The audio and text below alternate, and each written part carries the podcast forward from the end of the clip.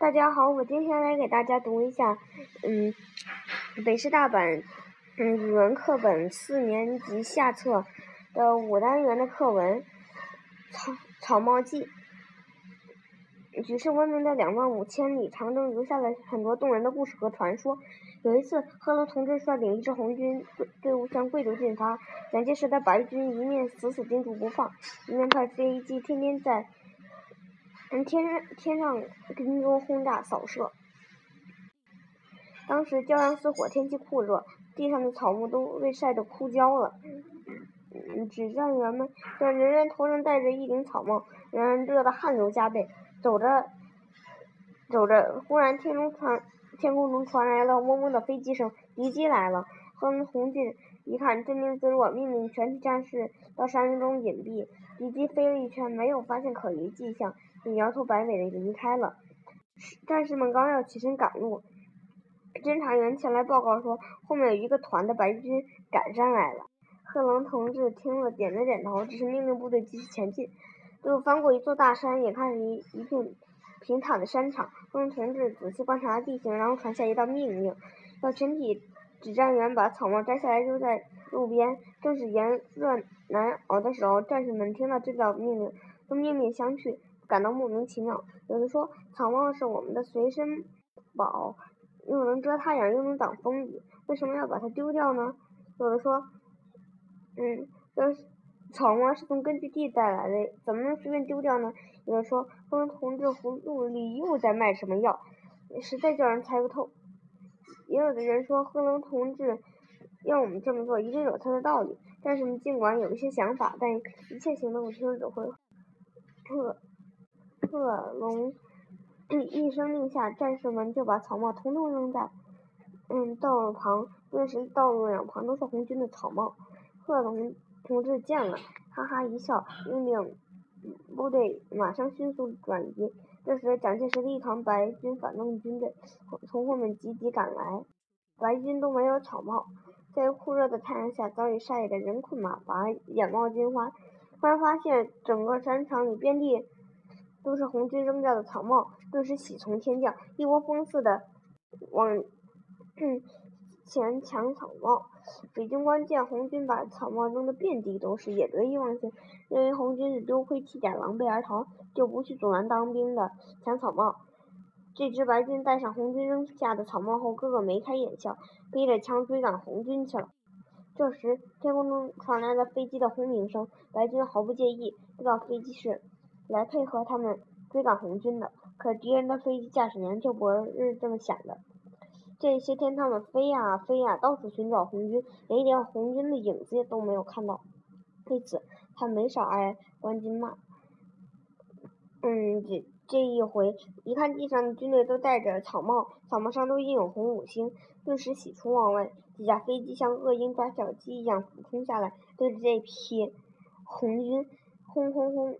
一一阵狂轰滥炸，机枪横扫，直打这团白军官兵血肉横飞，叫苦连天，死的死，伤的伤，逃的逃。红军战士听到这个消息，人人拍手称快，个个称赞贺龙同志的神机妙算，包公审驴。宋朝的时候，有个穷人叫刘武，嗯，他有一头驴，用它运送干粮和干柴和木炭。挣钱养家糊口，这头驴是刘武唯一的财产，因此刘武像爱护珍宝一样爱护它。他不但把这头驴喂得毛色发亮，还亲手给驴做了一个漂亮配头。由于他的悉心照料，无论谁见到了这头驴，都夸奖一番。这简直是一头四条腿的宝贝啊！嗯，第二天，刘武牵着驴，嗯，一天，刘武牵着驴驮木炭到小市镇上。他把驴拴在市镇门口，歪在树上，自己背了一袋木炭去卖。等他卖完木炭回来，他大吃一惊，驴还拴在树上，驴背上的鞍子还是那个鞍子，他在驴嘴上的配头也是亲自，嗯，自己亲手做的那个漂亮配头。可是驴却是一条毛色难看的瘦驴了。嗯，这是怎么回事？难道我的驴这么一会儿就病成这个样子了？刘武惊慌失措，东奔西走，到处寻找，可是自己的驴还是踪影全无。刘武又气又恨，懊恼极了。他想了想，嗯，把这头瘦驴牵去告官，可是不知道被告该是谁，就决定告这头瘦的驴。包公来到公堂，开始审理案件。轮到刘武时，他把瘦驴牵上堂，道：“包大人在上，这畜生不知来自何方，竟敢冒名顶替。”驴耷拉着脑袋，一声不吭。包公了解案情，皱着眉头想了想，把惊堂木一拍，大声喊道：“王朝马汉，赶紧把嘴套给驴套上，别给他吃，别给他喝，把他严严实实的关上三天。到时候我再来审他。”衙役们差点没笑出声来。站在法官旁边的那些人，以及站在下面的大堂的人，当然不敢笑了。衙役们只好遵命。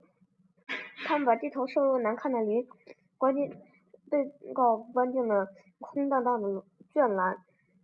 与此同时，这个消息向四面八方传开了，人们都十分吃惊。这是有生以来闻所未闻的奇案。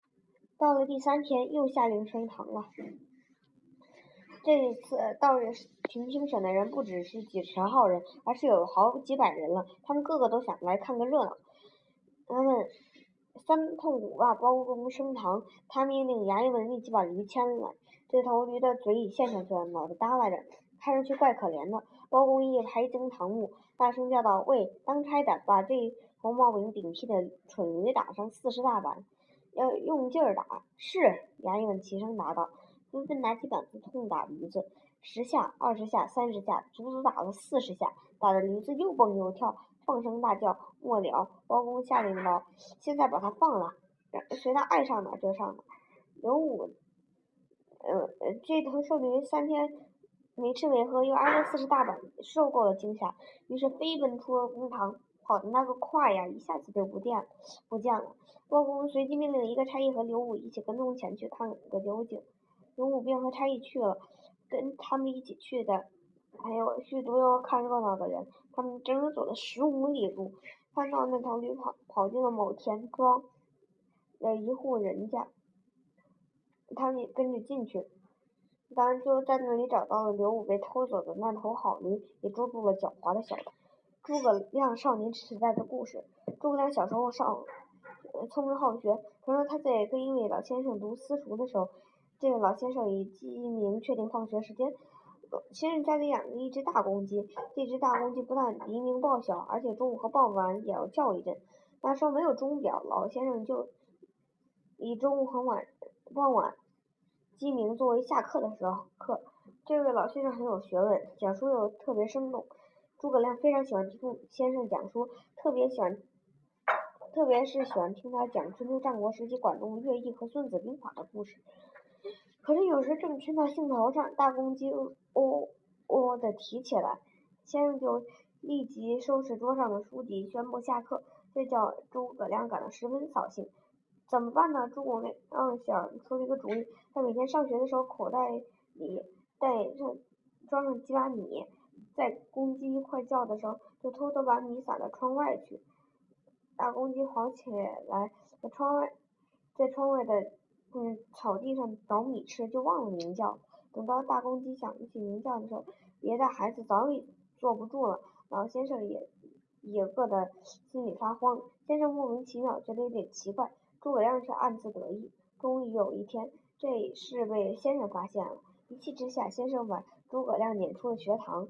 诸葛亮回家以后，好几天吃不下饭，睡不着觉。他本想多听老师讲课，可是弄巧成拙。说现在连学都不能上了，他非常后悔，后悔自己不应该背着老师和同学做手脚，后悔自己不该只顾自己的兴趣，不顾老师和同学饿肚子。